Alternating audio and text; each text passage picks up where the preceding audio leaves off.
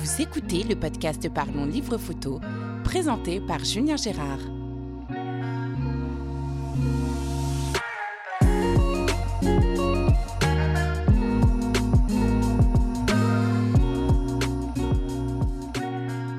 Bonjour et bienvenue dans ce nouvel épisode du podcast Parlons Livre Photo. Je suis aujourd'hui en Ariège, une très belle région que je ne connaissais pas avec le photographe Adrien Le Saffre qui a fait un très beau livre, Kai Kebero, un livre sur les loups euh, d'Abyssinie en Éthiopie. Bonjour Adrien. Bonjour Julien. Alors avant tout, merci de me recevoir euh, chez toi ce matin. Ben, bienvenue. Je me suis un petit peu levé euh, aux aurores pour venir jusqu'ici. Pour, pour ceux qui écoutent euh, les épisodes dans l'ordre, euh, il y a deux jours j'étais euh, du côté de Sainte en Charente pour euh, l'épisode avec Philippe Boll et aujourd'hui je suis plus proche des Pyrénées. en tout cas, tu as une très belle région. Avec Ouais. le lever de soleil ce matin, c'était très sympa. Alors on va parler un petit peu de ton parcours, on va parler de ton livre et puis on va parler de tout ce dont tu as envie en fait. Génial. On a déjà commencé un petit peu avant d'enregistrer à discuter aussi de la Slovaquie et Oui. des loups gris, donc je pense qu'on va, on va, on va l'aborder aussi. Euh, on va commencer donc je disais par ton parcours. Alors d'où tu viens, qu'est-ce que tu as fait? Pas forcément photo. hein. Ouais, alors euh, d'où je viens? Moi, je suis, euh, je suis né en région parisienne et puis euh, très rapidement, mes parents sont venus s'installer dans le sud-ouest et plus précisément en Ariège, euh, une région dont on est tombé amoureux et on y est resté. Euh, et puis, euh, chemin faisant, les études m'ont drainé ici et ailleurs. Et puis, sorti de mes études, j'ai commencé à travailler. T'as fait quoi comme étude Alors, j'ai fait des études de paysagiste. Euh, donc, euh, parce que j'aimais être dehors, j'aimais les plantes, j'aimais la, la forêt, j'aimais tout ça. Et c'était une voie euh, qui, ma foi, euh, était intéressante. Euh, puis, je me suis pas forcément amusé pendant mon expérience professionnelle. Je me suis pas forcément retrouvé. Et puis, puis surtout, euh, j'ai pas forcément trouvé le, le, le- job, comment dirais-je, de, mes rêves, mais comme beaucoup. Et, mais j'avais trouvé un, un travail, je dirais, alimentaire qui était bien pratique. Et donc j'ai travaillé pendant dix ans en grande distribution, toujours dans le domaine du, végétal, dans une pépinière. Et puis j'en ai eu ma claque. Je me suis dit, tu as 35 ans et il est peut-être temps de, vivre ce qui t'anime le plus. Et moi, ce qui m'animait, c'était l'aventure, la nature, euh, la photographie. J'avais envie de, me reconnecter à tout ça. Et euh, j'ai fait le pas. J'ai l'impression qu'on est nombreux chez les photographes à avoir eu une première vie professionnelle et en avoir eu euh, sa claque et partir, euh, tout, tout plaquer et puis euh, devenir vraiment ce qu'on a envie de devenir. Ben ouais, je pense. C'est c'est tellement. comment dirais-je Ça permet de s'élever, de se retrouver, de. Ouais, moi ça m'avait ça m'avait touché euh, vraiment euh, de faire ce pas-là parce que je me reconnaissais plus. Je- on on s'enferme vite dans un petit euh, dans un petit train-train Ouais. euh, et puis on se déconnecte un peu finalement. Alors peut-être pas tout le monde, hein, mais on se déconnecte assez rapidement de, de- de- de- de- de toutes ces choses-là qui nous faisaient vibrer. Moi, quand j'étais gamin, je passais ma vie dans la forêt à construire des cabanes, à me faire des histoires, à regarder les bus que je pensais être des aigles, enfin, des trucs, euh, à, essayer d'observer les lézards, euh, enfin, des trucs comme ça. Et, et- ça me manquait tout ça. Ça me manquait finalement, et je me suis dit, putain, il faut faire quelque chose. Et voilà. Mais moi, je trouve que c'est pas plus mal en même temps parce que d'avoir une première vie professionnelle, ça donne de la maturité. euh. J'ai rarement vu d'ailleurs des photographes euh, qui, qui font ce boulot euh, tout de suite euh, dès le début. Du moins pas dans notre génération, parce que c'est pas simple non plus. C'est terminé les photographes salariés ou euh, Ouais. rentrer en agence, c'est compliqué. Mm, mm. Euh, mais moi je, enfin, moi, je suis content d'avoir eu une première vie avant. Je sais pas si. Ah complètement, je, je, la regrette pas puisque ça apporte, quelle que soit l'expérience vécue, euh, ça apporte beaucoup de choses. Euh, tu viens de le dire, une certaine maturité, euh, puis ça permet de relativiser beaucoup de choses. non, je trouve que c'est tout aussi bien d'avoir eu ce passé-là professionnel et quelque part, dans ta nouvelle vie professionnelle, ça te permet de l'apprécier encore mieux. Enfin, du moins, c'est ce que je ressens moi. Et,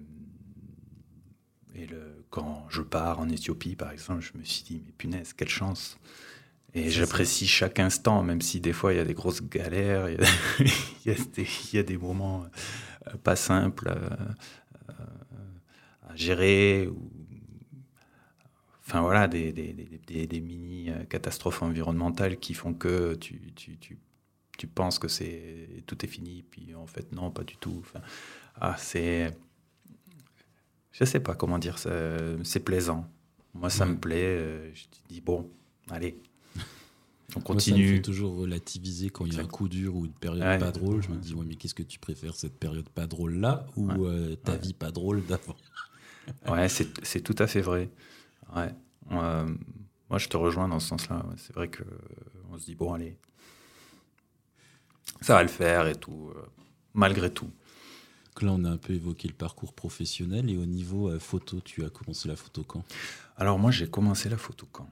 Euh, Quand j'étais au lycée, en fait. j'étais à l'internat et je m'embêtais beaucoup. Et puis, avec un camarade interne, on a découvert qu'il y avait un labo photo dans notre lycée qui était plus du tout utilisé. Et on s'est dit, bah, chouette, ça va nous occuper.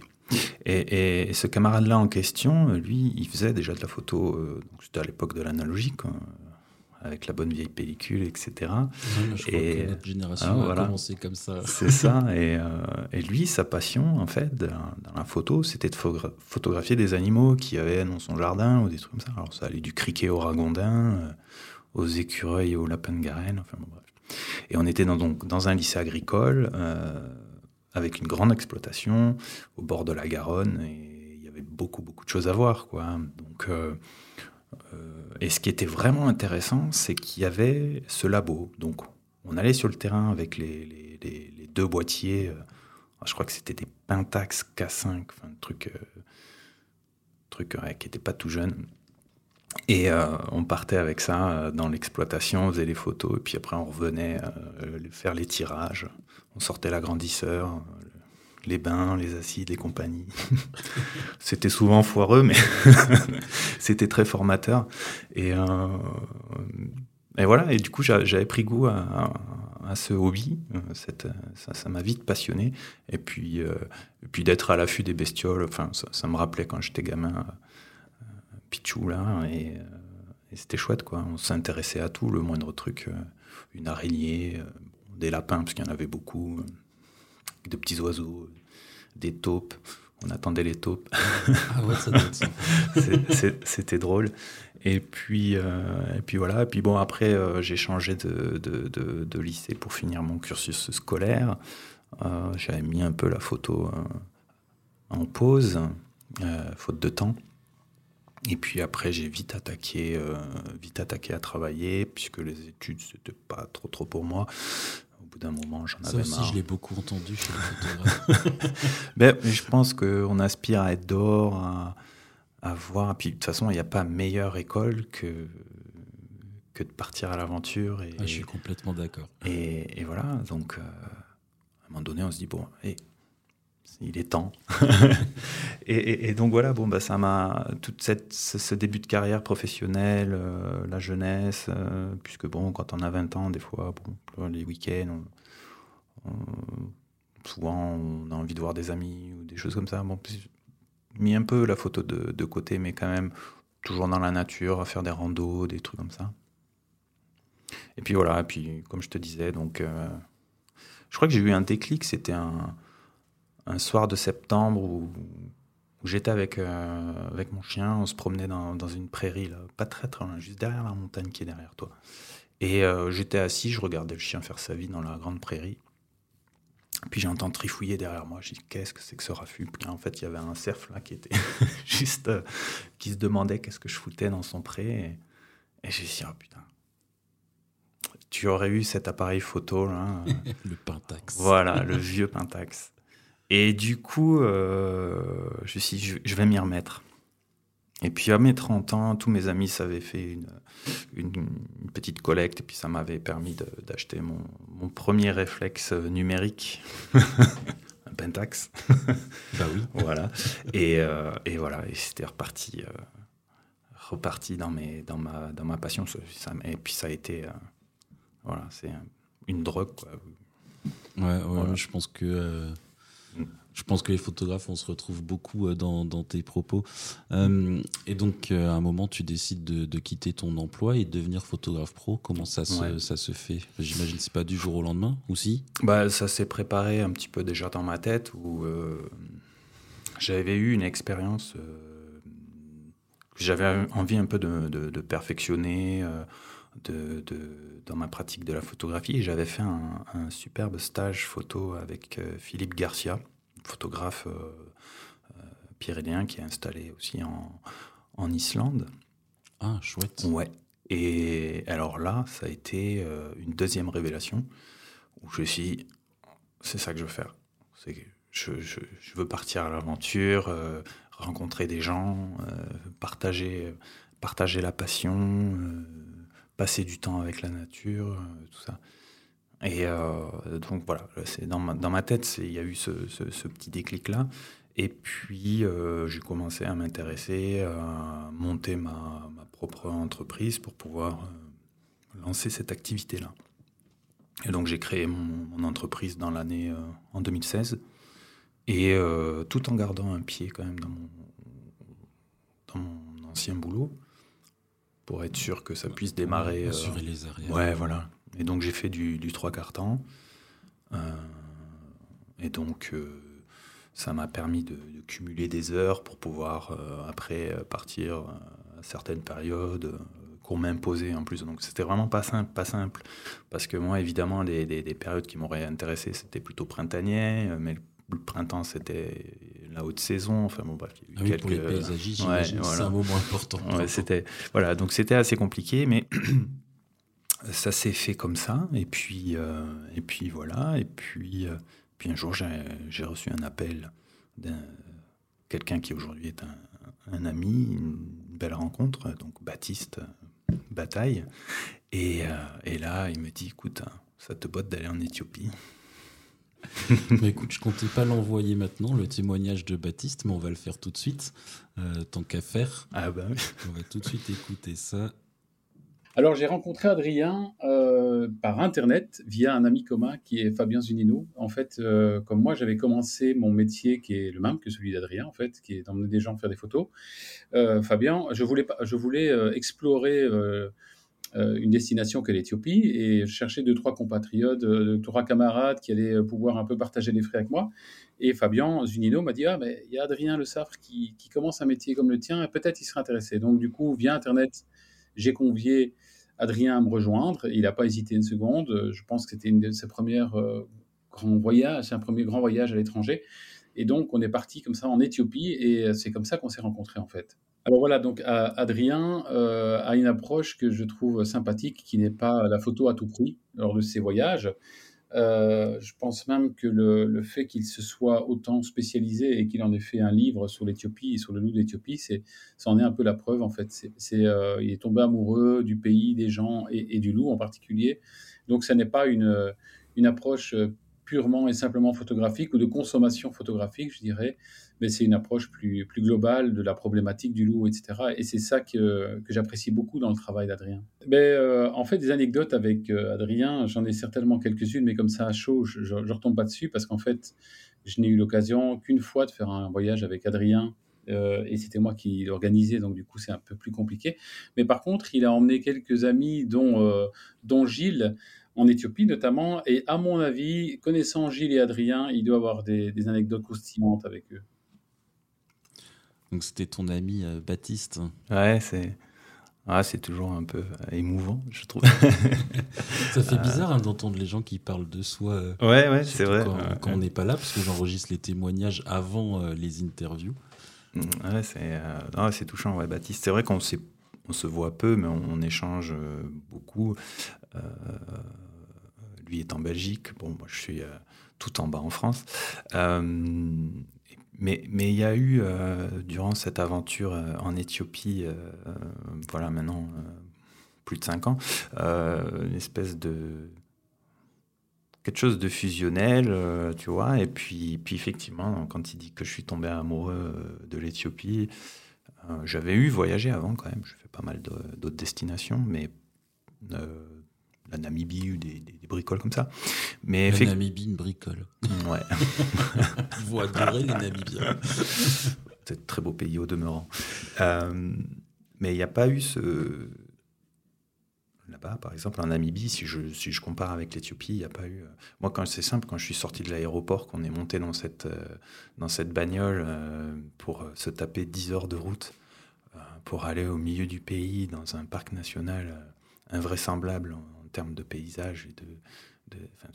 et, puis là, ça a été, oh putain, sur la route, euh, un dépaysement total, quelque chose de. Je sais pas, tous ces gens affairés, euh, les ânes, les chevaux, sur le goudron, tu es sur l'autoroute, il y a des vaches qui traversent. C'est... Tu l'as pas ressenti en Namibie? Non. Ouais. Et puis, il y a autre chose en Namibie. Tu... Le tourisme, il est c'est un tourisme de masse, quoi. Tu, tu, vas au parc Etosha, tu te dis putain, qu'est-ce que je fous là? Il y a déjà il y a la queue pour payer ton entrée, et, une fois que tu es dans le parc, tu as 12 millions de voitures. Euh, bon, c'est pas. Ouais, c'est parce que tu cherches. Ouais, je je m'étais pas senti à l'aise du tout, en fait je m'étais senti à l'aise quand on se perdait sur des vieilles pistes à la con, là, où, tu voyais le pare-brise de la voiture qui se fissurait, tellement ça faisait de la tombe ondulée. Enfin bon, c'était assez épique, mais ceci dit, c'était un beau voyage. Hein, mais je sais pas, pas eu cette imprégnation comme j'ai pu avoir euh, en Éthiopie. Et, puis ce qui a été très très fort, c'était aussi qu'on était avec une petite équipe. Euh, le guide local, le petit cuistot qui prennent soin de nous, euh, il y avait, euh, il y avait les, les muletiers, enfin, les, mecs à qui on loue des chevaux pour monter le reste du, matériel, pour monter le camp. Euh, ça fait une espèce de petite famille. Euh, et quand tu arrives là-haut, sur ce haut plateau, et où tu es finalement tout seul, enfin, quand je dis tout seul, je dis c'est pas tout à fait vrai parce qu'il y, a, énormément de, bergers, des petites communautés sédentaires qui sont installées là. Donc il y a beaucoup de, de passage d'hommes, mais t'es les seuls blancs, il n'y a, personne d'autre, et, euh, tu pars euh, chercher ces loups. Et quand tu y es, il n'y a que toi, les loups, et du coup, tu fais une connexion qui est juste incroyable. Photographie depuis la, un peu comme dans un safari finalement, depuis la voiture, parce que c'est le meilleur moyen de ne pas les effrayer. Mais euh, il y a une proximité, il y a, je sais pas, euh, la, bête est plutôt tranquille, donc euh, tu profites d'un moment, je dirais presque un moment d'égarement finalement, où parfois tu oublies de déclencher. tu te dis, ah ouais, c'est quand même fantastique, je vais mettre l'appareil de côté quelques secondes pour en profiter. Et il n'y a que toi, ce paysage incroyable qui est euh, parfois, je dirais, à mi-chemin avec Monument Valley et, les steppes de Mongolie. Et, euh, et, puis, au milieu de tout ça, il y a, cette petite vie animale euh, que tu ne trouves que là. Et. C'est une espèce endémique, le C'est une espèce endémique, ouais, tout à fait. C'est une espèce qui est arrivée qui, est descendante du loup gris, hein, qui est arrivé par euh, l'Eurasie par des ponts interglaciaires et qui, euh, qui s'est retrouvé finalement euh, dans cet environnement-là, afro-alpin, encerclé géographiquement, et qui s'est donc adapté puisqu'il ne pouvait pas tellement aller ailleurs. Et donc il y a eu un lent processus de spéciation. du loup gris, on est arrivé à ce, ce loup beaucoup plus svelte, qui est finalement, comme dirait mon ami euh, Claudio Sidero, euh, c'est un, un loup avec un costume de renard. voilà. Parce que ça y ressemble beaucoup. Ça a la même couleur, euh, une écharpe comme ça sur le torse, blanche, très svelte, des, des, jambes assez élancées. voilà, donc on est, on est loin du loup gris qu'on connaît en Europe ou aux États-Unis par exemple. Et, voilà, ben c'est c'est de fait un animal endémique, donc, puisque euh, il n'a pas pu aller coloniser d'autres régions d'Afrique. Euh, pour plusieurs raisons, donc, comme je disais, euh, géographiquement, parce qu'il y avait des, montagnes, des fleuves, et puis aussi pendant ces, ces périodes glaciaires, hein, donc il y avait des glaciers qui, qui enfermaient un peu tout ça. Et donc voilà, ça fait qu'on trouve cet animal donc qu'en Éthiopie. Et il y a Aujourd'hui, un peu moins de 550 adultes, ce qui, est, euh, ce qui en fait euh, le carnivore le plus rare d'Afrique. Ok. Voilà. Euh, pour en revenir à l'Éthiopie de manière plus globale, donc si j'ai bien compris, c'est Baptiste qui te fait découvrir l'Éthiopie. Ouais. ouais, c'est Baptiste qui me, qui me draine, qui m'entraîne là-bas. C'était une destination, j'ai pas hésité une seule seconde parce que, comme beaucoup de photographes de notre génération, je pense qu'on a tous été un petit peu inspirés euh, par Munier. Et euh, j'avais vu passer quelques photographies euh, dans un de ses bouquins, du crépuscule à l'aube, je crois, si je ne dis pas de bêtises. Et puis surtout, ce magnifique reportage fait avec Laurent Geoffrion. Et alors, quand j'ai vu ces images, je me suis dit, mais oh, c'est incroyable, un jour j'irai là-bas.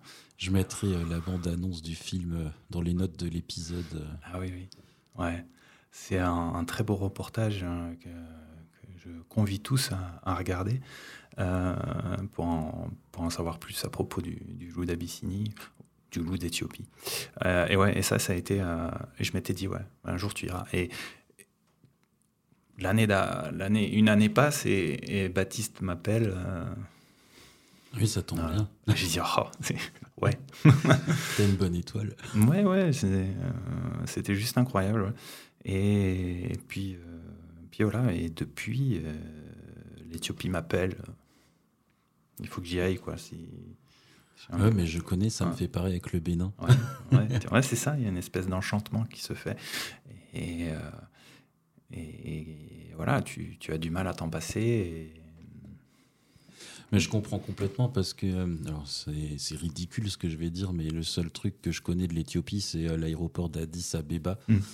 Mais alors, ça reste un aéroport, mais je trouve que même dans cet aéroport, l'atmosphère, elle n'est pas pareille qu'ailleurs. Euh. ouais. J'ai jamais eu l'occasion de sortir de l'aéroport, mais. Euh, ah ouais, euh, c'est c'est très animé. c'est très bordélique. C'est enfin. Ah oui, complètement. c'est le seul aéroport où il n'y a pas d'indication de où prendre ton avion. C'est ça. Et a, au lieu de ça, il y a une personne qui est censée te, te dire ah, les transferts, c'est à gauche. c'est ça, sauf qu'il y a je sais pas combien de dizaines de salles d'embarquement. Il faut que tu regardes sur chaque salle si c'est ton vol ou pas. Ouais, bon, ça a changé maintenant. Ils ont, je sais pas si tu ah as bah, l'occasion. qu'un seul écran. Ouais. Ils en ont bien, mais que un. C'est vrai. Et l'aéroport est quand même assez grand. Et alors, c'est-à-dire que l'arrivée, c'est très très mal foutu. Ils ont beaucoup amélioré les départs, mais, mais ça, va se faire. Mais euh, oui, c'est euh, assez rigolo parce qu'il y a, enfin nous, parce que on est dans notre petite vie euh, occidentale assez bien cadrée, et puis quand tu arrives en Éthiopie, c'est ça te paraît un peu être l'anarchie, notamment au niveau de la circulation dans la liste. c'est même l'anarchie, hein, il, faut, il faut le, connaître. Et puis, il y a beaucoup d'activités, euh, il y a beaucoup de monde dans les rues, il y a, toujours un marché à droite à gauche. Donc, euh, voilà. Et euh, tu as les tuk-tuk, tu as les bus, les camions, les voitures, et puis les charrettes tirées par des chevaux, des ânes, etc. Donc, c'est, c'est assez épique. C'est assez épique. Et puis, ouais, il y a une atmosphère. il y a une atmosphère très, très, très animée. Après, il y a le, petit côté, euh, parce que bon, c'est quand même un pays assez. Euh, où la pauvreté, euh, tu la ressens, quoi. Tu tu t'arrêtes à un feu rouge à 10, bon, bah. Ça, ça remet un peu les idées en place. Mais, mais bon, c'est c'est comme ça. Donc tu découvres l'Éthiopie. Voilà. Euh, dans, quelles, dans quelles conditions, dans quel cadre du coup? Bah, dans le cadre, euh, tu te dis, oh, chouette, c'est l'aventure, quoi. Euh, Non mais vous étiez allé pour... euh, pour- Ah, alors, euh, oui, pardon. Euh, ben, y aller pour faire un, un repérage, quoi, avec Baptiste, euh, dans l'idée de, de- de proposer la destination euh, plus tard à d'autres photographes. Mais puis surtout, et avant tout, pour rencontrer le, le loup d'Éthiopie et le fameux Gelada, euh, qui est un singe aussi euh, endémique aussi. On voit aussi, je crois, dans le documentaire de Vincent. Tout à fait, ouais. Ouais. ouais, ouais. Euh, c'est un, autre animal emblématique.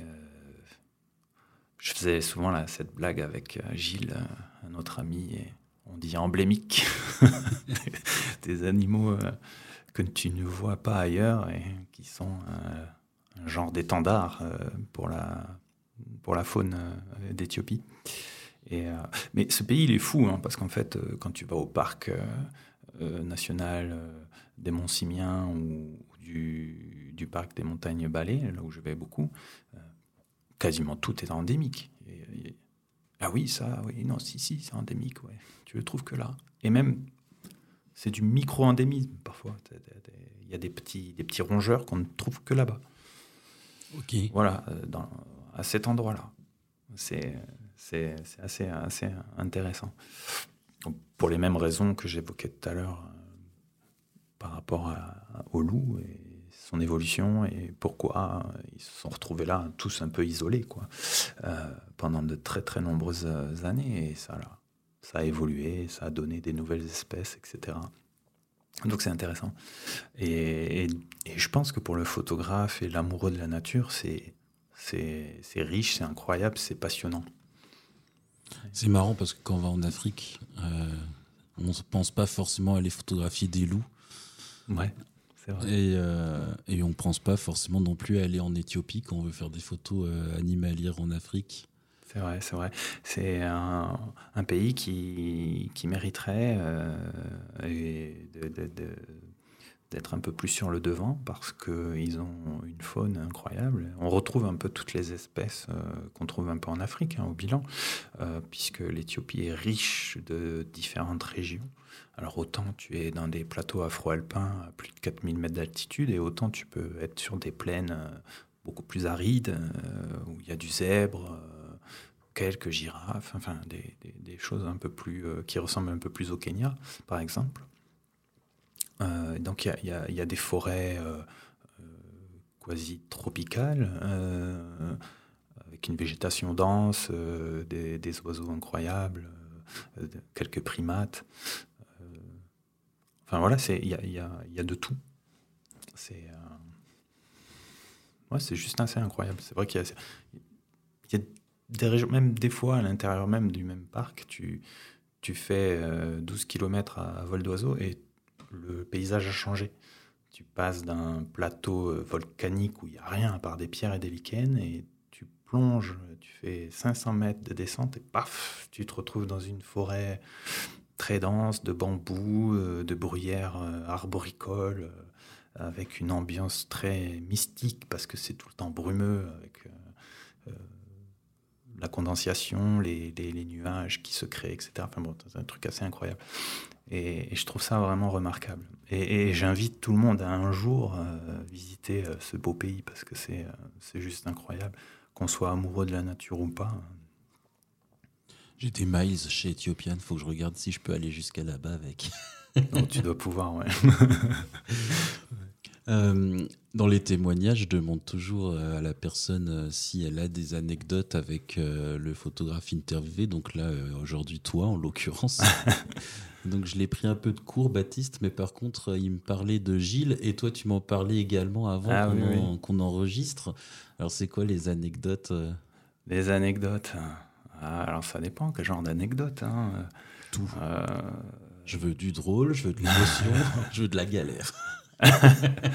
de la galère. euh, de la galère, écoute, euh, je sais qu'on je crois qu'on avait un petit peu trop picolé euh, de bière là, des premiers soirs. Et résultat, avec Gilles, on s'était tapé un bon mal de montagne. que c'était pas triste du tout. Donc, du coup, pour. les journées étaient un peu longues. et ça, ça arrive souvent. hein, c'est effectivement. Euh, on se retrouve là-haut, euh, alors en plus c'est dans des conditions euh, d'hébergement qui sont proches du néant, puisqu'il n'y a pas de structure, euh, c'est vraiment du camping, euh, pas de douche, euh, pour faire les besoins c'est un petit trou, enfin voilà, Euh, il n'y a rien quoi, on, dort dans la tente. Donc euh, on- on- grâce aux connexions qu'on a avec le WCP, de temps- il nous laisse l'accès des fois. WCP. Ah oui, alors pardon, Ethiopian euh, Wolf euh, Conservancy Program, donc le, le programme de conservation du loup d'Éthiopie. Ok. Donc c'est une organisation euh, euh, anglaise qui, euh, qui avec le, le gouvernement et les autorités locales, prennent, comment dirais-je, toute la... euh, prennent soin du loup, en fait. C'est-à-dire, ils étudient le loup depuis les années 80. Ok. Euh, 87 exactement. Et euh, ils, ils font tout ce qui est programme de, de- de protection, euh, de conservation, par exemple les campagnes de vaccination, puisque le loup est très menacé par les maladies transmissibles par les chiens, puisqu'il y a énormément de bergers, il y a énormément de chiens. Et donc, euh, ces, ces, ces- ces gentilles bêtes euh, transmettent leur virus, euh, et notamment la rage et la maladie de Carré, qui sont des fléaux.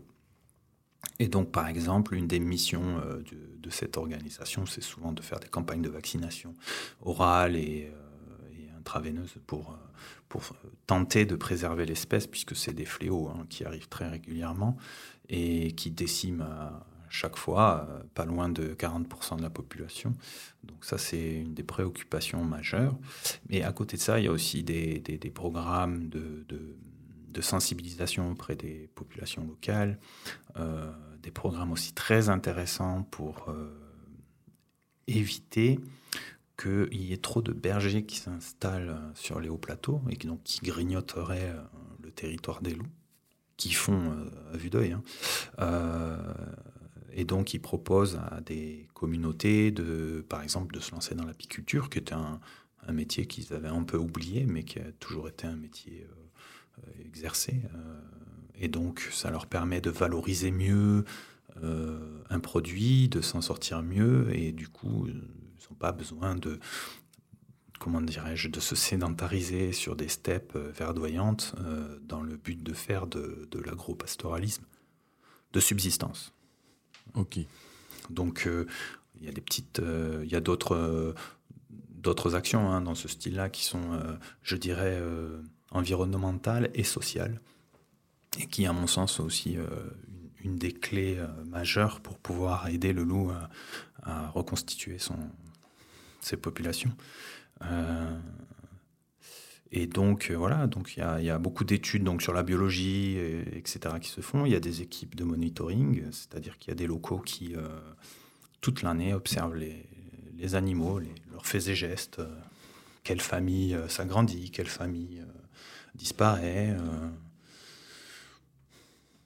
tout un tas de, de- choses très, très intéressantes, leur comportement, euh, des analyses euh, fécales aussi pour euh, étudier les, hormones, etc. Enfin, il y a, vraiment, ils font un travail vraiment passionnant. Je, leur rends hommage parce que je crois que sans eux, sans ces gens-là, euh, qui, qui- qui font un travail assez pénible hein, quand même, parce que c'est beaucoup de marches euh, dans des conditions parfois euh, climatiques assez, assez rudes. Et qu'il pleuve ou qu'il fasse froid, ils sont là, ils observent ces animaux-là, et dans l'unique but de, de, de- de les protéger. Et je trouve que c'est admirable. Parce que sans eux, je pense qu'on ne serait pas capable aujourd'hui de faire ces, ces images-là. Et je pense qu'il y aurait euh, vraiment une population beaucoup moins stable et beaucoup plus petite. Ok. Donc, On revient euh, sur les anecdotes. hein. Ouais, Donc, du coup, les anecdotes, hein. que euh, c'était assez spartiate euh, Ouais. comme condition. Ouais, c'est Et spartiate. grâce à eux, donc, Mhm. Alors oui, grâce à eux, euh, ils ont un petit, un petit, euh, une petite hutte en dur euh, qui, qui, nous prête gentiment quand les, les, les, journées sont un peu compliquées au niveau de la météo. Donc ça, c'est chouette, ça nous permet d'avoir un toit et puis de l'électricité aussi. Ça, c'est ah, pas mal pour charger les batteries. Ouais, c'est très bien, parce que c'est une, une, bonne installation solaire qui marche très bien. Et, et sans ça, j'avoue que sans ça, c'est on serait un peu euh, parfois euh, pris de court. Euh, des anecdotes, si j'ai une belle anecdote quand même, c'était en 2019 où, où j'arrive et ben, j'en parle dans le livre en plus. et j'arrive et puis euh, Muséum, mon guide, qui me dit bon bah j'ai pas une bonne nouvelle, il y a 40% des loups qui sont qui sont morts à cause de la rage et tout. Je dis putain merde. Bon, on arrive sur place effectivement. en général dès qu'on passe certains endroits, un petit plateau, un petit col, là, en général, on voit toujours un ou deux loups qui, qui sont en chasse. Mais là, rien. Je dis, ah, effectivement, ça n'a pas l'air ça pas l'air brillant, etc. Et puis, euh, c'était en janvier. Euh, c'était un peu une première, là, parce qu'on y allait pour, euh, pour photographier le, des petits loups, des jeunes loups, très très jeunes. Je voulais absolument les voir. Mais c'est un peu risqué parce que tu, c'est pas facile à déterminer de savoir quand ils vont sortir de la tanière, etc.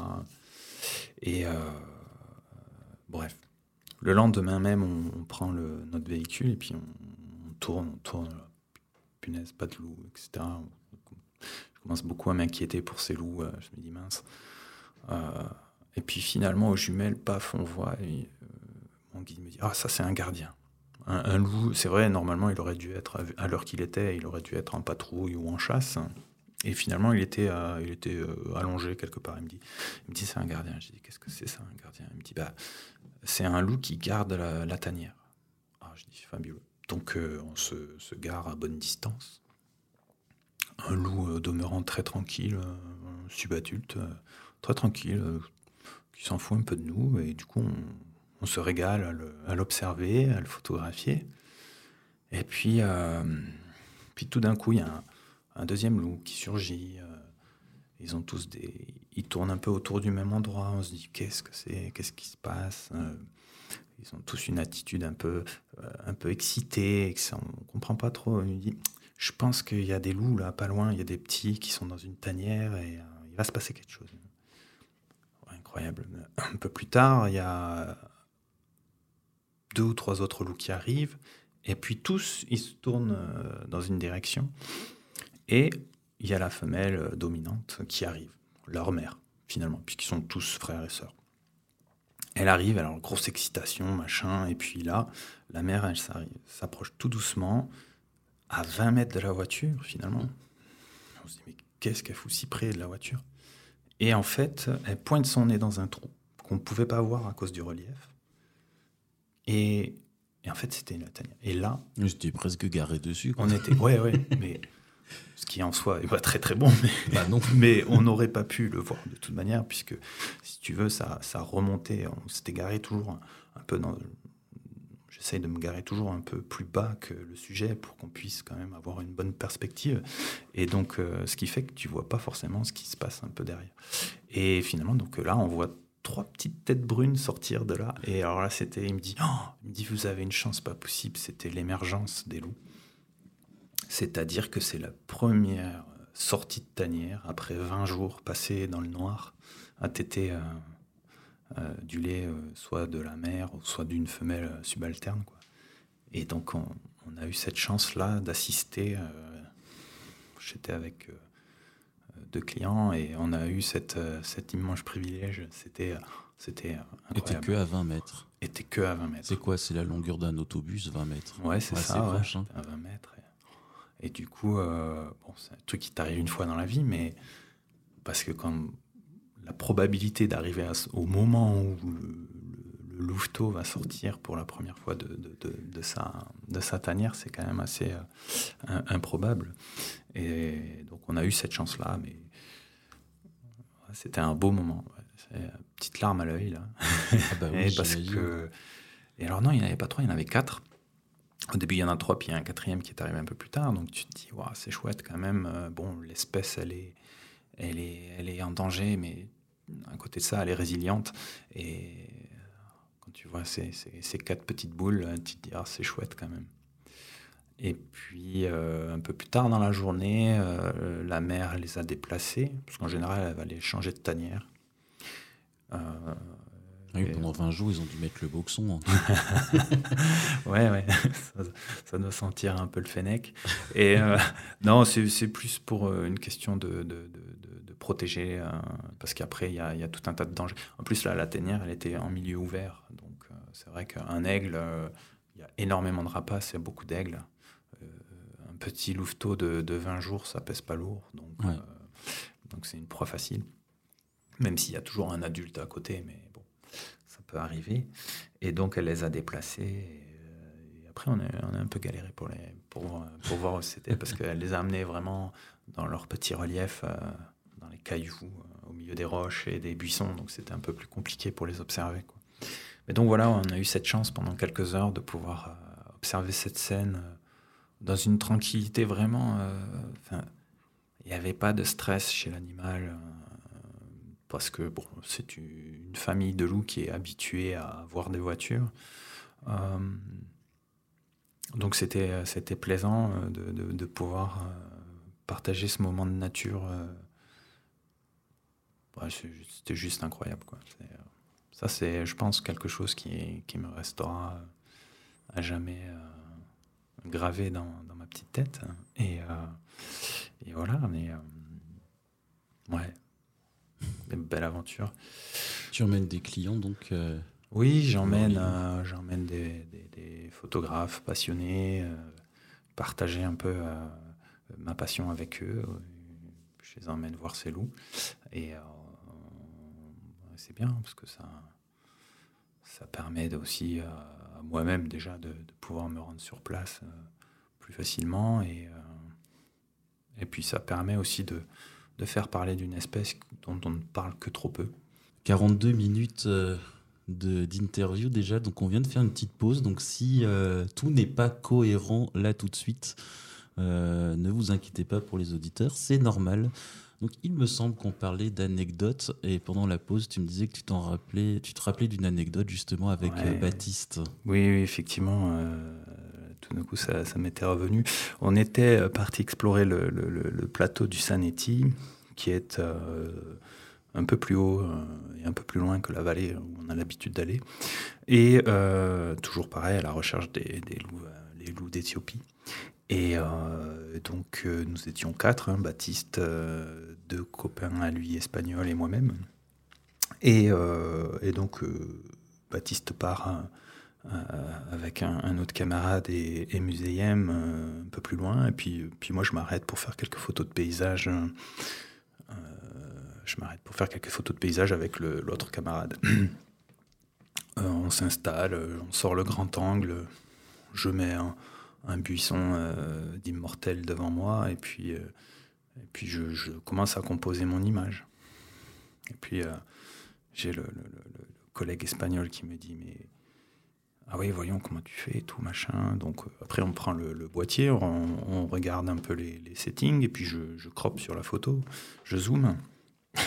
je me rends compte qu'il y avait un lièvre de Stark juste en face de nous, à 20 cm, qui était dans son, comment dirais-je, euh, en mode je bouge plus. Voilà, c'est la meilleure des techniques pour pas se faire euh, euh, attraper par un loup ou un aigle. effectivement, hein, ça marche bien puisque nous on l'avait pas, on l'avait pas remarqué. Donc bon, on s'attarde un peu sur ce lièvre. Si c'est un loup photographe, c'est mort. Hein. ouais, c'est qui, voilà le pauvre. Alors le pauvre, on l'a, on l'a mitraillé pas mal pendant une minute ou deux on est vite parti, puisque c'est une petite bête quand même, qui était, euh, je pense, euh, qui commençait un peu à, se faire du, mouron. Donc euh, on continue et on se dit on va, on va, retrouver, on va retrouver Baptiste. Et là, on s'est dit, putain, on a raté quelque chose. On voit Baptiste, on voit un loup, une flaque d'eau. il était en train de le photographier. je sais pas, il devait l'avoir à peut-être 10, 10, 15 mètres avec, en train de boire dans cette flaque, avec son reflet, etc.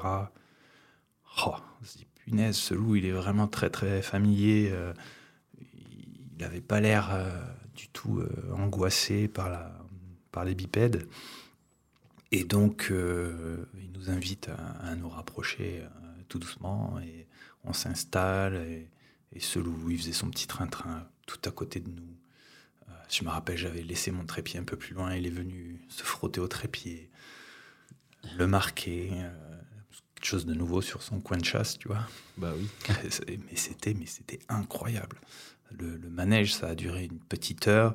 Et alors, euh, un coup, il y avait de la brume qui arrivait, puis la brume se dissipait, il y avait ce loup qui surgissait. C'était, euh, c'était juste magique et ouais, c'était, ouais, c'était encore un beau moment. Donc ça, c'est la photo qu'il n'y a pas dans ton livre. C'est la photo qu'il n'y a pas dans mon livre. Il y en a beaucoup qu'il n'y a pas.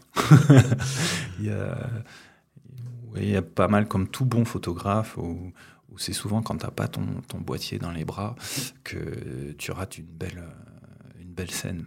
Mais bon, ça fait partie du. ouais, puis il y a les souvenirs, faut en garder aussi euh, Tout des, à fait. des persos.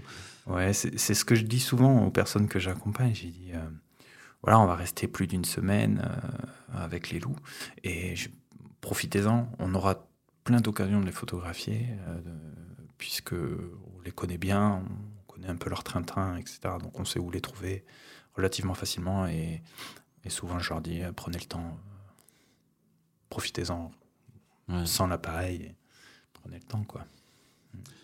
Euh, on va quitter un petit peu l'Éthiopie. Ouais.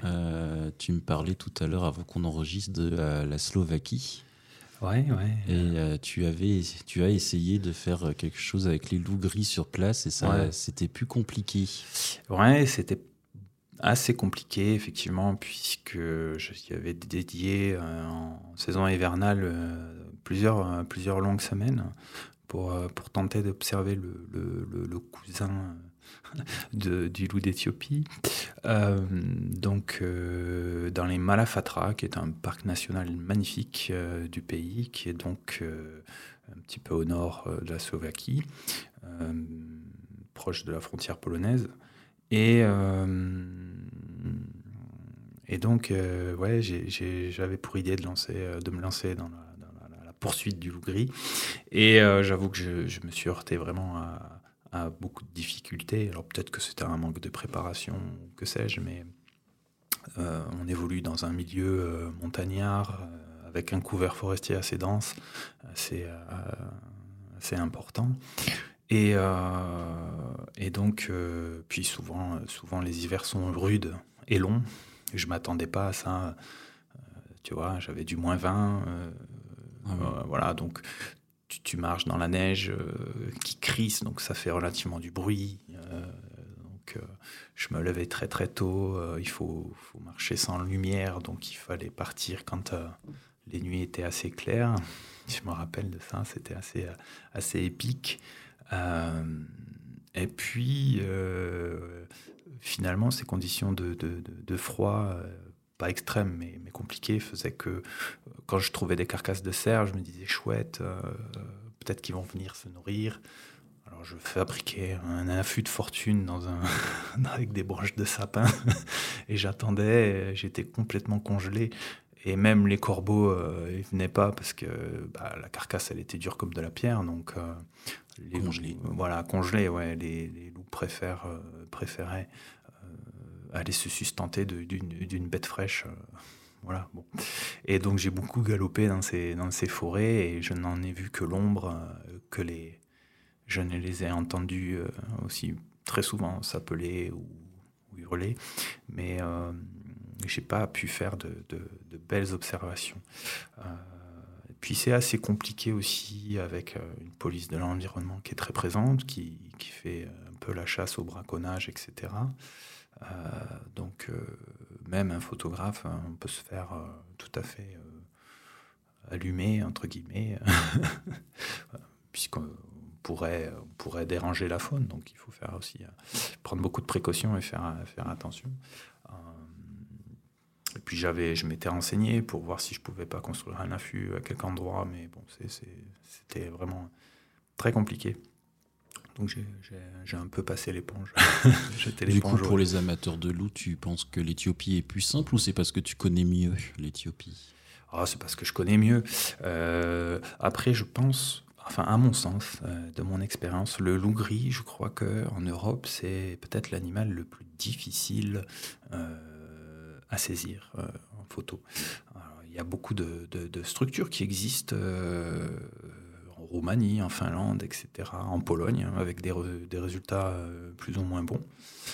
Euh, mais en fait, c'est un animal qui demande une profonde connaissance euh, de leurs habitudes, de leur territoire de chasse, etc. c'est pas impossible. Il y a beaucoup de belles photos qui se font. Mais c'est vrai que pour moi, ça, reste l'animal le, le, plus imprédictible. Et contrairement à son cousin éthiopien, parce que, euh, le cousin éthiopien a une petite routine hein, qui est assez, euh, assez euh, facile d'assimilation, mais, mais qui réserve parfois des surprises. Hein. mais je sais que je suis allé de nombreuses fois en Pologne et tu peux passer. alors, tu es en contact avec le guide local qui dit Ouais, ouais, là, c'est bon, ils viennent tous les deux, trois jours, ils sont là, machin. Et puis tu arrives, et puis pendant une semaine, il se passe rien du tout. Mais rien du tout. Donc du coup, tu es, un peu déçu, quoi. Évidemment, c'est frustré, mais c'est la nature. Ouais. Voilà, c'est c'est pas le zoo, quoi. Ouais, c'est le jeu. Hein. c'est le jeu. Moi, je trouve ça. Mais c'est bien aussi. Euh, c'est tout à fait bien, même si on reste un peu sur notre fin. Mais au bilan, quand tu réfléchis, tu dis ouais, bah, c'est bien en fait, parce que bah, la nature elle fait ce qu'elle veut et, et voilà. Et même si tu la pâtes, quoi, parce que la plupart des, des affûts qui ont de résultats, il hein, n'y a pas de secret. Il y a souvent euh, euh, une carotte euh, au bout de la canne, quoi. En l'occurrence, une carcasse, quelque chose, quoi. Et bien malgré tout ça, le loup fait ce qu'il veut. Et mm. s'il a envie d'aller chasser un cerf, il va chasser un cerf, et puis voilà. Moi, je trouve ça sympa parce qu'après, en plus, de toute façon, quand les animaux, on les voit à coup sûr, Là, je pense euh, au Big Five. Tout de suite, c'est tourisme de masse. et, tout à fait. Euh, bon, ça dérange les animaux. Ouais. C'est pas forcément euh, une expérience qui est très. Il y, a moins d'émotion, quoi. Ouais, je trouve aussi. Effectivement, il y aura toujours une émotion quand c'est une première. Ouais. mais oui, mais est-ce qu'on a de l'émotion quand on voit un lion pour la première fois avec 54 4 autour? Voilà, c'est ce que j'allais dire. on coupe l'herbe sur les pieds. Tu as de l'émotion euh, parce que au moment où tu vois la bête, mais après tu réalises euh, où tu es. Et, ça, ça, je pense que ça, ça coupe un peu l'élan euh, émotionnel. chose qui n'arrive pas en Éthiopie où il y a tellement peu de, de, de tourisme autour de ça que tu es très souvent le seul du coup, euh, tu, as une connexion incroyable avec. Euh, c'est vrai que l'Éthiopie, en général, les photographes, c'est plus pour les portraits euh, des différentes ethnies. Ouais, ouais, tout à fait. Tu as fait ça un peu, du coup? T'en as profité très peu, là-bas? Mm, Très peu, parce que finalement, il n'y a pas d'ethnie significative dans, la région où je suis. mais je, je, me plais à photographier ces petits bergers que je croise dans mes déambulations, des petits gamins ne sont pas un contact facile. Alors les gosses c'est facile, mais les, adultes c'est un peu plus compliqué, surtout les dames. Mais des fois c'est assez rigolo. Euh, euh, j'ai cette amie Agnès qui avait fait euh, une séance de portrait un peu comme Ferron le fait. Et Benoît, Benoît Ferron, exactement. D'ailleurs ils se connaissent. Et et c'était rigolo, quoi. On avait, euh, on avait photographié ces, toute l'équipe, euh, tout ça, des dames dans le petit village d'à côté. Et quand on leur, euh, elle leur avait promis un tirage, et donc elle me les avait envoyés, et puis je les apporté. J'avais fait, j'avais fait le, le, le, livreur, le messager, et donc je suis retourné. Et, la dame, ils n'ont pas de miroir, donc ils, bah alors elle revenait pas, elle disait mais non, c'est pas moi. et euh, elle se voyait peut-être pas aussi vieille. Je sais la pas, pauvre. la pauvre dame. Mais euh, mais il y avait quelque chose de, de, très touchant dans cette séance euh, qu'avait initiée Agnès et c'était et c'était fantastique. Oui, j'aime bien photographier ces gens-là parce qu'ils sont vraiment.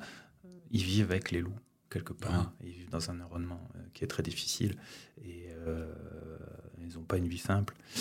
Euh, c'est intéressant de les photographier, mais c'est pas toujours évident hein, parce qu'elles sont pas, pas très très open avec tout ça et j'ai pas envie de tomber dans le, le cliché de, de, faire une photo et de donner quelque chose en échange. Mais, avec les gamins, c'est facile parce qu'ils sont intéressés, ils viennent, tu, tu, ils prennent des photos, ils se prennent en photo, c'est drôle, tu leur prêtes un peu. Et, euh, et c'est marrant, quoi. Et alors, ils sont tous agglutinés, euh, la morvonnée, ils voient. Euh, c'est non, c'est fantastique, ouais. C'est fantastique. Et donc, tu fais plusieurs voyages en Éthiopie, et puis un jour, il y a ton livre qui sort. Ça se passe comment tout ça? C'est un long processus pour faire le livre ou ça t'est venu Ouais, c'est ouais, c'est long, hein, je trouve. Euh, euh, ce qui est plus long, je crois que c'est le choix des photographies euh, qu'on souhaite faire paraître, qu'on veut coucher sur le papier. Et c'est ce qui m'a pris le plus de temps. après, ça m'a pris une bonne année de le faire. J'aurais pu prendre un peu plus de temps, mais comme j'allais exposer au premier festival de Prenons la pause Alsace, je voulais à tout prix que le livre soit fini avant cette échéance. Et donc, euh, j'ai eu un gros stress, notamment dans les derniers mois. Il ne faut pas se mettre de deadline. Et il ne faut pas se mettre de deadline, exactement, parce que du coup, euh, c'est vraiment. Euh, du coup, j'en ai foiré ma, ma campagne de, de, participation. Ulule, là. je ne sais pas si on peut citer le truc. Mais oui, oui, on peut. Voilà parce que ça demande une grande préparation. Euh, il faut être présent, il faut mm. beaucoup, beaucoup, beaucoup communiquer. C'est une chose que j'ai peu faite parce que j'étais euh, j'étais crevé quoi. Je, dormais plus la nuit parce que je me couchais très très tard parce que j'étais toujours sur le choix de la photo, euh, sur la présentation. j'ai beaucoup galéré parce que j'ai essayé d'organiser mes images dans une chronologie euh, chromique, euh, c'est-à-dire j'essaie de que ce soit à peu près harmonisé euh, quand tu tournes les pages, qu'il y ait des tons qui reviennent et qui fondent vers un autre, et pas forcément chronologique du coup. Et ça, ça a été très très difficile en fait.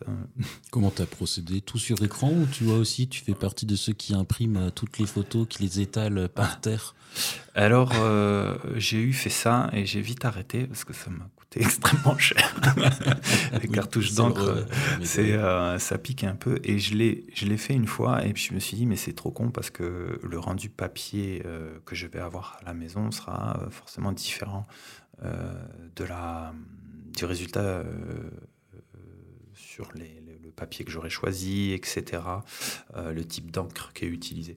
Donc du coup, j'ai plus plus travailler sur, euh, des écrans étalonnés que, sur du papier. Je l'ai fait une fois sur des, formats A4 pour voir quand même si ça collait. Et puis euh, j'ai finalement opté par euh, des planches diapo et, un écran étalonné pour, coller au mieux. Ok. Ouais. Mais effectivement, ouais, ça m'a pris une, une bonne année. Pour revenir sur, euh, tu parlais des tons, justement des photos. Il est très pastel le livre. Ouais, tout à fait. Euh, c'est voulu. Bah ouais, c'est voulu dans le sens où euh, quand tu es là-bas, c'est comme ça. C'est comme ça. Hein. Ah, et alors après, il y a aussi peut-être ma façon de photographier qui fait que. Mais il y a, des tonalités, il y a des couleurs, il y a des. Je trouve que Ouais, c'est pastel, mais après je pense que c'est aussi une façon de, photographier hein, un petit peu.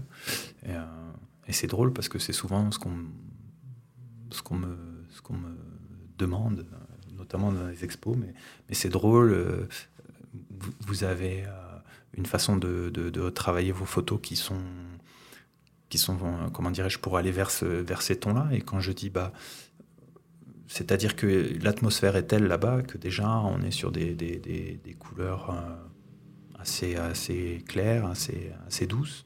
Euh, Après, tu as euh, poussé le truc, parce que la couverture est très pastel aussi. ouais.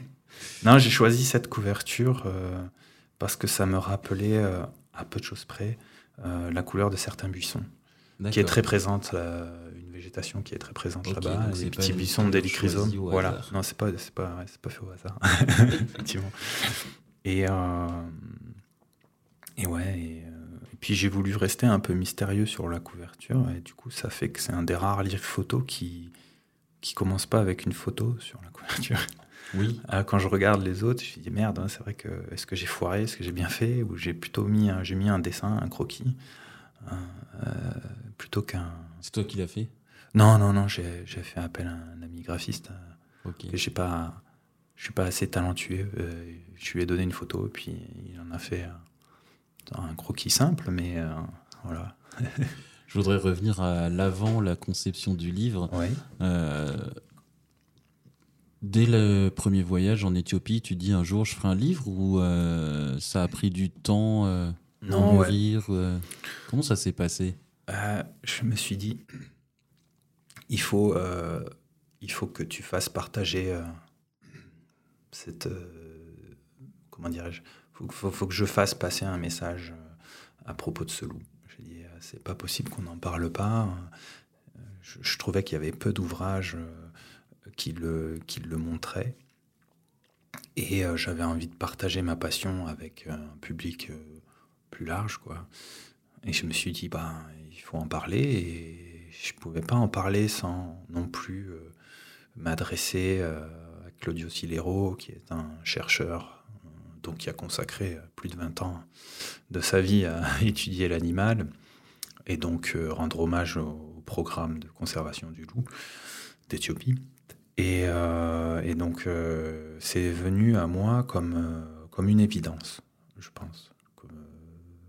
Je te disais tout à l'heure en aparté, c'est que je pense que en tant que photographe, on a comme un devoir de transmission et, qu'il est intéressant de, de pouvoir fournir au public un support sur lequel puis un vrai support, quoi, parce que la photo euh, sur l'écran, bon, tu vois, ça n'a pas la même vie euh, quand finalement euh, tu ouvres ce bouquin, tu tournes la page et tu as l'impression d'avoir l'environnement de la vie entre tes doigts, tu vois.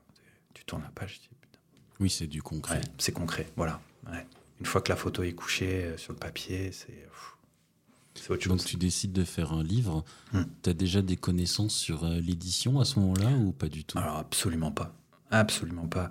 Et puis, euh, bon, je me suis adressé à des amis, euh, notamment Philippe Garcia, euh, Fabien Zunino, qui avaient eu une expérience aussi dans l'édition et qui, qui m'ont apporté beaucoup de lumière.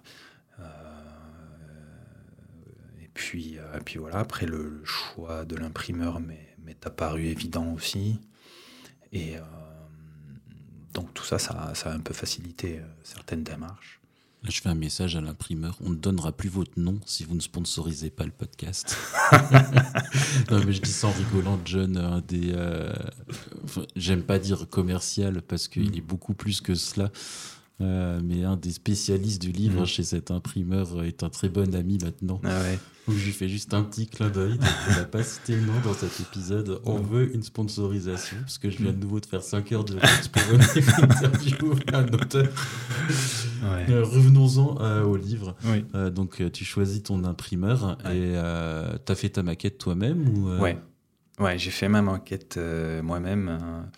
voilà, et c'est vrai que c'est un dur labeur, mais je pense que c'est euh, fondamental en fait, parce que un livre, c'est comme un enfant.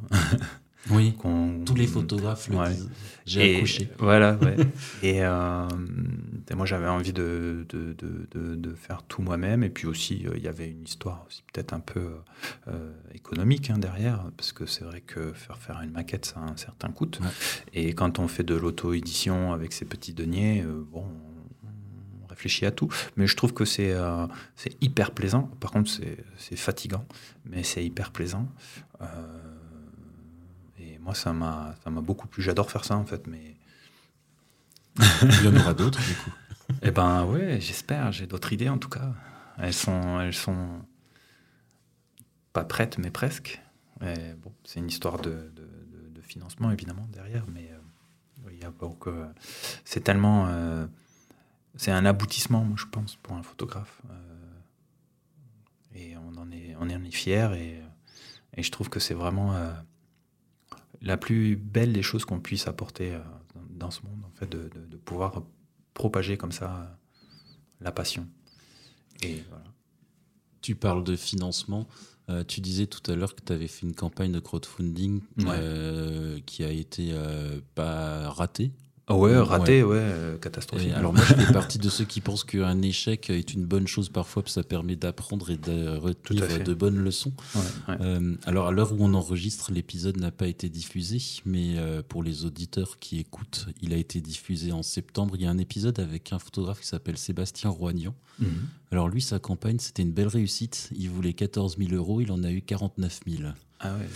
Euh, donc je disais, moi je fais partie de ceux qui pensent qu'on peut apprendre des échecs. Euh, qu'est-ce que tu as raté dans ta campagne de crowdfunding, si ça te dérange pas Non, euh, moi je pense que ce que j'ai raté, c'est la préparation en amont, dans le sens la préparation de la communication pour pouvoir drainer, anticiper, et puis le développement du réseau. Parce que sans réseau, c'est compliqué de, de, de, de propager un peu son projet, en fait, puisque euh, ce que dit euh, ce réseau-là en particulier de, crowdfunding qui, qui, qui, qui, dit bon bah il faut quand même essayer d'avoir 30% du financement en moins de deux jours. Donc il faut connaître du monde. oui, il faut connaître du monde. Donc il faut, euh, je pense, à déjà peut-être en amont du lancement préparer son réseau en, parlant de, son projet à venir. Euh, et, j'étais tellement affairé à, et concentré sur le, maquettage, le choix des images, euh, les notes de terrain à retranscrire. Oui, parce que tu as écrit tous tes textes. Voilà, ouais. Euh, le seul que j'ai pas fait, c'est le, témoignage de Baptiste et la préface de, donc de, Claudio. Mais tout ça m'a pris énormément de temps. J'étais tellement fatigué que j'arrivais pas à, me lancer là-dedans. Et, euh, c'est, je pense, primordial en fait pour bien réussir sa, campagne. Euh, voilà, développer son réseau en, parlant euh, de son projet. évidemment, il faut du support derrière. Hein. Il faut, il faut pas hésiter à investir dans, du, dans des maquettes de son livre, sans trop en dévoiler, mais voilà, il faut, il faut du support visuel, pardon, et, puis euh, vraiment, vraiment insister sur le, développement de son réseau à travers Facebook ou Instagram ou que sais-je. Euh, mais je pense que ça c'est le, fondamental. Et, euh, et, aussi après, il faut, il faut bien lécher son, sa page, savoir bien présenter le projet, etc. Il faut pas se rater aussi sur le, le, le montant qu'on veut demander. Il faut penser à tout. Un jour, je raconterai peut-être dans le podcast comment j'ai raté une campagne crowdfunding où je demandais 500 euros. C'était ma toute première en 2012. Ah ouais. Donc après, j'avais en excuse que c'était pas encore aussi courant que maintenant.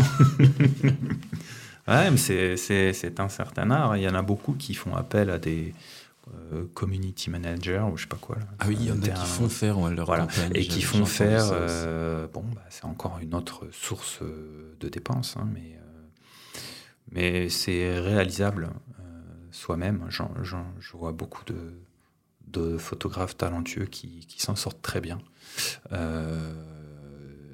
mais qui vous diront que c'est épuisant. oui, ça. C'est un job à plein temps de faire du, crowdfunding. Voilà, mais euh, voilà, c'est juste une histoire de, bonne préparation. Euh. Et je pense que quand on mûrit déjà ce projet-là, il faut déjà réfléchir à, tous ces supports, à comment on va, étaler sa, campagne de publicité finalement, un peu, un peu, tout ça, pour, euh, pour aller de l'avant et dans le bon sens. Pour en revenir au livre, tu as tiré à combien d'exemplaires? Sur les conseils euh, de l'imprimeur, j'en ai fait 500. J'étais parti pour beaucoup moins. Ouais, 500, c'est un peu le minimum pour rentabiliser. Ouais, euh. ça reste. Euh, ouais, pour que le, prix soit raisonnable et qu'on puisse rester dans un prix de vente qui soit pas déconnant, il, fallait, il fallait faire ça. Et puis surtout que je consacre 5 euros de, de, de, de parts pour, pour la reverser donc au, programme de conservation du loup d'Éthiopie. donc il fallait que je reste aussi dans un budget qui soit Ouais, fallait qui, le prix du livre. Voilà, ouais, qui, qui, puisse me permettre de, de, rentrer dans mes frais et de pouvoir aussi faire un don à cette, cette association. Voilà, donc tout en restant sur des matériaux de qualité. Ouais, tu as choisi un super papier déjà. Ouais, D'ailleurs, d'ailleurs, le choix du papier, comment tu as procédé pour le choix du papier? C'est chez Escourbiac Ah mince, je l'ai dit. Ah mince. de toute façon, je pense que tout le monde l'avait deviné. c'est eux qui t'ont orienté vers le papier. ouais, alors j'avais déjà une idée de ce que je voulais, et puis j'en ai parlé à, cet homme qu'on connaît tous les deux, et, et, qui m'a été euh, d'un très bon, euh, d'un très bon conseil j'avais envie qu'il y ait de la main dans, dans le papier. Je, je, voulais pas un papier brillant, je voulais quelque chose de mat, euh, grain, avec du grain. Pour, euh, je trouve que ça, j'ai déjà vu ça dans d'autres bouquins hein, que je citerai pas, mais, mais je trouve que ça, ça donne une autre dimension euh, à ah, l'image. Si tu peux le citer, puisqu'il est déjà passé dans le podcast, tu parles du livre de Gérard Bessière, c'est ça? Par exemple, ou je pensais aussi à un, un livre qui m'avait beaucoup touché, Arctique et Solitude de, de, Vincent Munier, par exemple, où il a utilisé ce, papier et qui, euh, et qui, pour moi, me parle beaucoup. il y a une douceur, euh, puis ça. ça, faut acheter le livre pour pouvoir le toucher. Ouais, c'est ça. Euh, et, voilà, moi je trouvais que c'était en parfaite harmonie avec en plus mon, rendu d'image. Tu disais sur ces tons assez pastels, assez doux. Et voilà, j'avais envie de, de donner vie à, tout ça. Et je trouvais que c'était le, papier le, plus approprié. Alors, je ne connaissais pas le nom exact ni la marque qu'il fallait, mais. Mais tu savais ce que tu euh, voulais. Je savais ce que je voulais et, euh, voilà. J'ai été très très bien conseillé, très bien entouré et on a trouvé le papier qui, qui collait au projet. Où est-ce qu'on peut trouver ton livre? Il est en librairie ou euh? Alors, je n'ai très peu mis en librairie puisque c'est de l'auto-édition et que les libraires, ils sont quand même assez gourmands. Euh, donc j'en ai mis dans les librairies locales, évidemment, euh, ici en Ariège, à Foix notamment. mais c'est surtout à travers mon site. Je mettrai le lien dans les notes de l'épisode. Ah et, puis sinon, pendant les, festivals sur lesquels je me déplace ou les expos. Voilà. Ok, je mettrai le lien vers le site dans les notes de l'épisode. Il coûte combien ton livre? Il vaut 40 euros. Donc 40 euros et 5 euros, dont 5 euros reversés euh, pour la protection euh, des, loups. Ouais, c'est chouette. Euh, j'ai eu l'occasion de le feuilleter tout à l'heure. C'est du beau boulot. Félicitations. Ouais, merci. et j'aime bien la couverture unie. c'est bien de ne pas toujours mettre de photos sur les couvertures. le titre du livre, Kai Kebero, je ne sais même pas si je le prononce correctement. J'imagine que c'est de l'éthiopien retranscrit en, Ouais, ça veut dire euh, loup rouge euh, en amérique. D'accord. Euh, Kikebero. Kikebero. Et les symboles à droite du croquis, j'imagine que c'est en éthiopien. Exactement. Comment tu dis les. c'est une des deux langues officielles, l'amarique. Amarique, ok. Voilà, il y a deux langues majoritaires, l'amarique et l'oromo.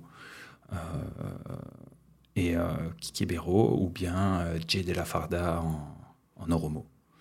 Jela Farda, c'est un, chouette titre aussi. Hein. Ça veut dire euh, celui qui suit les chevaux.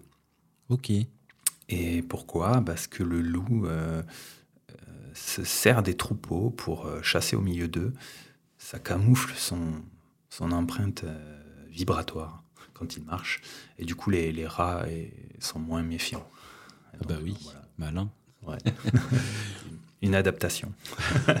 Alors on arrive à 1h13 d'épisode. Il me semble en plus qu'on n'a pas dit trop de bêtises, donc il n'y aura pas beaucoup de coupures.